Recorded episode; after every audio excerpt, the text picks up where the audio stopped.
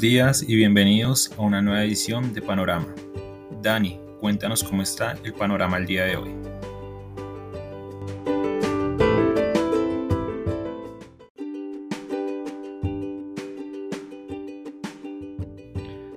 Muy buenos días a los seguidores del podcast Panorama de Global Securities. Hoy 22 de noviembre de 2021, nuevamente los mercados internacionales con un panorama indeciso.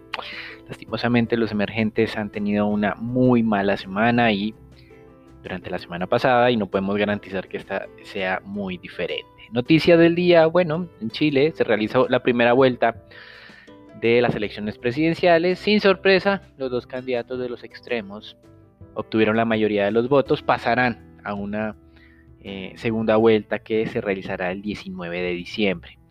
Tanto como lo ha dicho el Financial Times, la revista The Economist y numerosos analistas, ambos candidatos de los extremos prometen cosas que no se pueden cumplir. El de izquierda prometió incrementar el recaudo tributario en 8 puntos del PIB, se ve poco creíble. El de derecha prometió reducir los impuestos, pues no se entiende en estos momentos de necesidades fiscales que tanto puede ser. Eh, adecuado a este tipo de ideas. Así que mm, eh, esto de alguna manera explica por qué eh, ha tenido tan mal comportamiento el mercado de valores de Chile, a pesar de que su economía ya recuperó los niveles prepandemia antes de lo esperado. Con respecto a los mercados accionarios internacionales, la semana pasada en Estados Unidos cerró igual que comenzó, movimiento lateral del Standard Poor's 500. Esta semana los futuros del Standard Poor's abren con ganancias, Europa abre con comportamientos mixtos, Asia también y sin muchas variaciones. Obviamente los mercados emergentes podrían tener nuevamente complicaciones en su dinámica teniendo en cuenta los temores de las nuevas olas de contagio en lo que es el hemisferio norte y sus implicaciones desde el punto de vista de dinámica mundial. Sectorialmente, la semana pasada eh, Estados Unidos se benefició de unas buenas recuperaciones en temas de tecnología. Los sectores más débiles fueron cíclicos, principalmente el petrolero, esa fuerte corrección del precio del petróleo por ese acuerdo de liberación de reservas, acuerdo tácito, no explícito, de liberación de reservas entre Estados Unidos, China y otros países, pues bueno, afectó al mercado petrolero y por esta vía las acciones que se benefician de estos precios. El sector cayó más del 6, casi 7% en los Estados Unidos. El de sector financiero también descendió, pues esas nuevas olas de contagio aplanaron las curvas de rendimiento, redujeron los diferenciales y por esta vía el sector financiero cayó el 2,5% durante la semana pasada. En divisas, el dólar comienza esta semana en máximos recientes, índice de XY 91.1. Recuerden todo lo que se ha hablado del euro y de ese posicionamiento del Banco Central Europeo diferente al de Inglaterra y a la Reserva Federal. Europa no ve necesidades para modificar su lenguaje. Bueno, algunos miembros de Europa sí, pero siempre lo han hecho. Quienes, los alemanes, los holandeses, los austriacos, pero la mayoría de la Unión Europea considera, o bueno, más bien de la zona euro, considera que su política monetaria no debería modificarse. América Latina que la semana pasada veía como ese índice LASI rompía la baja las 41 unidades, vemos esta semana comenzando recuperando ese nivel. No es una ganancia muy grande, es simplemente, digamos que algo más eh, nominativo, más de decir que se ha recuperado los 41 puntos. Eh, pero pues digamos que en términos generales continúa la debilidad de la región por todos estos temores de los contagios de COVID, de la aceleración de la inflación, del cambio de la postura de la Fed, pero de los otros bancos no. Es que estos elementos de alguna manera explican por qué las monedas de la región se han debilitado tanto. Materias primas, bueno, petróleo, como mencionábamos, eh, y con este acuerdo tácito de liberación de reservas, ha caído o cayó durante la semana pasada cerca de un 4%. El Brent pasó de 82 dólares con 20 centavos a 78 dólares con 90 centavos. Esta semana comienza nuevamente con descensos. Estábamos hablando de 80, 78 dólares con 80 centavos, 10 centavos menos que el cierre de la semana pasada para el caso del Brent. Japón o el gobierno japonés analizó eh, la constitucionalidad de usar las reservas para frenar las presiones alcistas y su concepto en general fue que se podía hacer. No se sabe cuándo, ni en qué monto, ni si finalmente lo hará o no, pero bueno, esto está alimentando nuevamente la especulación de liberación de reservas y tiene a la cotización del Brent nuevamente con algo de presiones bajistas. Otros mercados, otros más bien productos de materias primas están viendo descensos. Bueno, este tema de la ola de contagio frena un poco la especulación inflacionaria, por lo menos en las últimas horas y ha hecho que el oro descienda un poco. El Bitcoin también cae, mientras que el oro cae el punto 2, el Bitcoin lo hace 3.8%, no hay que asombrarse, así se comporta el Bitcoin. Renta fija, bueno, esta nueva ola de contagios que tiene Alemania, Austria, Holanda, la parte alemana de Suiza y República Checa, como un denominador salta a la vista. Estos nuevos máximos históricos están compensando esas presiones alcistas que estábamos viendo en los mercados de renta fija. E incluso países que habían estado tranquilos o estables en el hemisferio norte, como ha sido España y los Estados Unidos, también están viendo aceleración en el ritmo de contagios, así que como hemos dicho, el invierno ya llegó. La resistencia de regiones, entre comillas, digámoslo así, germánicas, eh, ha puesto nuevamente ese dogma político que está asumiendo que si yo me vacuno soy de un partido, si no me vacuno soy del otro, algo que no tiene ningún, ningún eh, asidero desde el punto de vista de una sociedad moderna. No puedo poner en una balanza libertad frente a la vida, creo que ambas cosas tienen que estar en el mismo lado. Así que estos elementos eh, nos están llevando a decisiones mentirosas y el 30%, más del 30% de la población con raíces germánicas en Europa se están oponiendo a vacunarse por todo lo que se ha hecho desde desinformación hasta aquellos que siguen esperando un mejor momento para hacerlo. Austria hoy entró ya en una cuarentena generalizada. La semana pasada estaba haciendo un tratamiento diferencial entre vacunados y no vacunados. No le aguantó la estrategia, ahora tiene que ser generalizada. Alemania está entrando en esa estrategia, vacunados, no vacunados. Y aunque suene razonable eh, de alguna manera tratar de contener en la pandemia limitando la movilidad y la exposición a los no vacunados, desde el punto de vista práctico, hacerlo es muy difícil. Incluso en Alemania, un reconocido técnico de, un equipo de fútbol tuvo que renunciar por acusaciones de que su certificado COVID era falso. Así que para aquellos que no son reconocidos, pues el, el, tema o el riesgo de hacer trampa no es tan alto y podrían aventurarse dentro de ese 30% de población que no quieren vacunarse a hacerlo. Las tasas de tesoros a 10 años descendieron al 1.53 el viernes pasado, esta semana suben al 1.57, mm, tal vez este, esta presión alcista está relacionada con, no con temas inflacionarios obviamente, porque eso pues, no ha habido nuevas revelaciones, sino más bien con eh, una abultada semana desde el punto de vista de emisiones. Y abultada no por el monto, sino porque en Estados Unidos tenemos celebración de acción de gracias el jueves.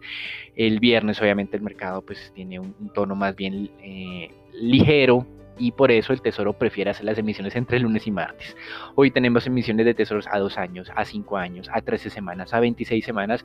Son más de 220 billones de dólares en emisiones y mañana tendremos otro tanto. Así que estos elementos podrían estar explicando esa presión alcista por la mayor oferta acumulada para evitar el tema del Día de Acción de Gracias, cuando varias personas del mercado también y en los Estados Unidos tienen días libres. Hasta aquí el reporte internacional, recuerden, un reporte que nuevamente en los desarrollados es plano, la pandemia está llegando, hay protestas en las regiones de Europa que están implementando nuevas restricciones, estos elementos desde nuestro punto de vista, pues como ya no es nuevo, no debería afectar tanto la economía, sin duda habrá afectaciones de este tipo de confinamientos tipo austriaco o lo que pueda llegar más adelante en Alemania, pero creemos que se va a solventar de una manera más eficiente y rápida que en las pasadas olas.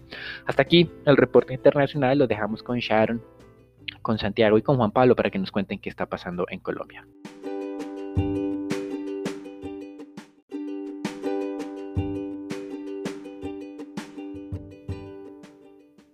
Muy buenos días. Pasando al panorama nacional, tenemos que Luego de una reunión con el presidente de Ecuador, Guillermo Lazo, el presidente Iván Duque confirmó que la frontera terrestre entre Colombia y Ecuador se reabrirá desde el primero de diciembre. Según el presidente Duque, esta reapertura se realizará manteniendo todos los controles epidemiológicos y permitirá dinamizar el comercio y la economía entre los dos países. En esta reunión que sostuvieron los dos presidentes, también acordaron cooperación en seguridad carcelaria, repatriación de presos y ratificación de la Alianza de Áreas Protegidas en Galápagos. Por otra parte, el ministro de Salud informó que a partir del 1 de diciembre los establecimientos y eventos de ocio deberán solicitar, eh, solicitar el carnet o certificado de vacunación que evidencie la aplicación del esquema completo al ingreso. El ministro también hizo un llamado a intensificar la vacunación, según, donde según el último informe, el Plan Nacional de Vacunación lleva 29 millones de personas con al menos una dosis y 23 millones ya tienen aplicado el esquema completo de vacunación contra el COVID. Continuando con más noticias, tenemos que la ministra de Comercio afirmó que en la segunda jornada sin IVA se registraron ventas por 10,7 billones de pesos, superando ampliamente las expectativas de los comerciantes que esperaban ventas por 6 billones de pesos. En relación con el primer día sin IVA se presentó un aumento de 13,5% en ventas. Ya para finalizar, en el último día de la cumbre de petróleo y gas, el presidente de la Agencia Nacional de Hidrocarburos confirmó que el sector recibirá al menos 4.330 millones en inversión, de los cuales 3.000 millones estarán dirigidos a proyectos de exploración y producción de petróleo eh, costa afuera. Eh, mil millones eh, se dirigirán al segmento de proceso permanente de asignación de áreas, 200 millones a la Ronda Colombia 2021 y 100 millones de dólares a los proyectos pilotos de fracking. Esto es todo por el panorama nacional para hoy. Que tengan un excelente día.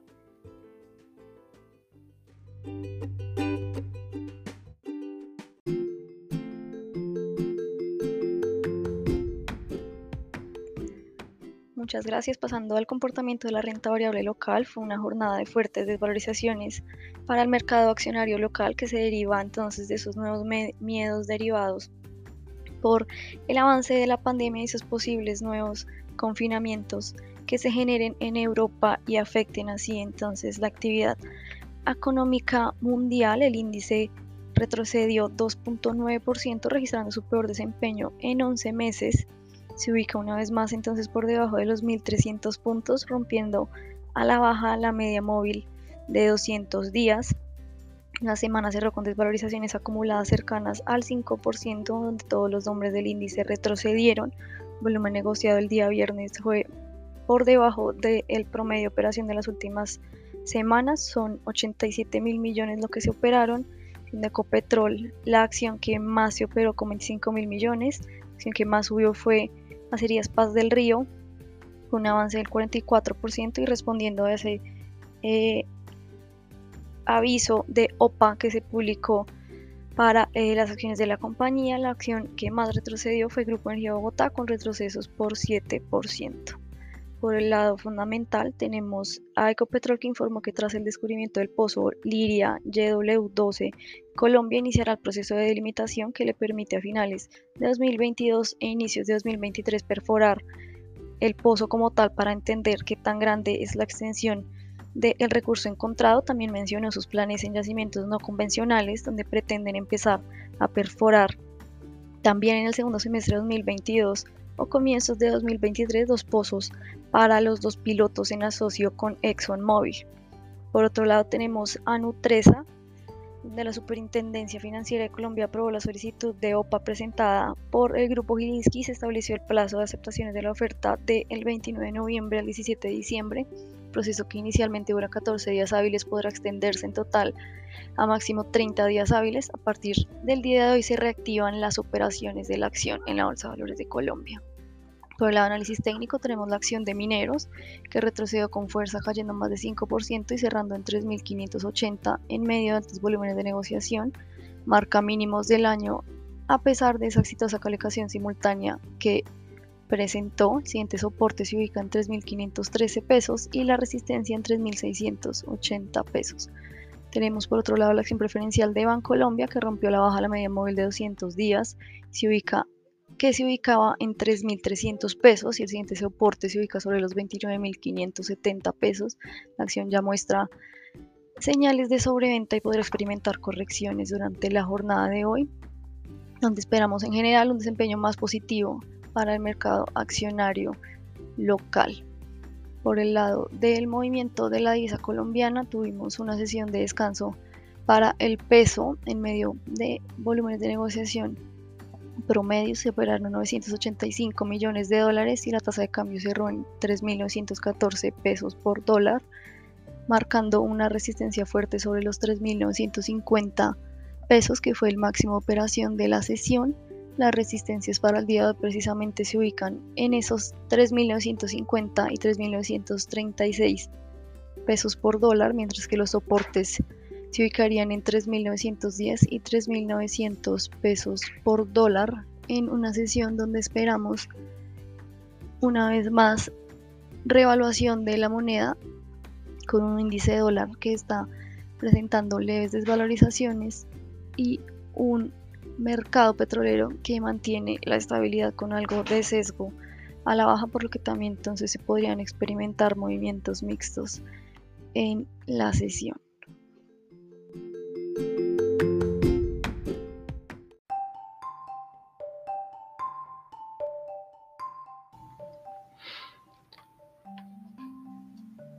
Buenos días. En la sección de renta fija, en particular de deuda pública, se observó que en la jornada del viernes la curva tasa fija presentó una desvalorización de 4.5 puntos básicos en promedio. La parte corta, es decir, los bonos con vencimiento a en 2022, tuvieron una disminución del rendimiento debido a la demanda por parte de extranjeros, mientras que los rendimientos de mediano y largo plazo aumentaron en la medida que se presentó una mayor oferta por parte de agentes que tomaron utilidades. En cuanto a la curva de, de TCNVR, esta tuvo una jornada mixta y sin grandes cambios, con una desvalorización de 0.45 puntos básicos en promedio. El único plazo que presentó una valorización fue el de 3 años debido a una mayor demanda. En otras noticias, la Junta Directiva del Banco de la República tendrá su reunión mensual el día 26 de noviembre. Sin embargo, esta será una reunión ordinaria en la que no se tomará alguna decisión sobre la tasa de interés de intervención. Por lo tanto, esta semana se supondría más tranquila que la observada al final de octubre, aunque es de esperar posibles desvalorizaciones sobre los títulos de renta fija de deuda pública. En cuanto a la deuda corporativa, el mercado continúa mostrando buenos niveles de liquidez. Durante el final de la semana, el volumen de negociación de la deuda corporativa disminuyó levemente y se citó en 461 mil millones de pesos. Nuevamente la tasa fija volvió a ser la referencia del mercado. Además, el mayor volumen de negociaciones se dio en el mercado secundario.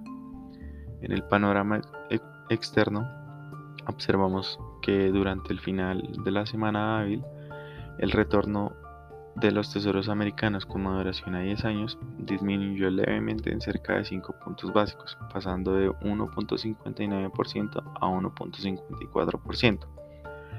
Esto debido a la preocupación generada por los nuevos cierres a causa de los brotes de COVID en Europa, lo que ha aumentado la demanda por activos refugio. Por otra parte, se esperan movimientos en la curva a lo largo de esta semana, puesto que habrá una nueva oferta por 176 mil millones de dólares. Esto es todo por hoy en nuestro podcast de Panorama. Esperamos que tengan un feliz día.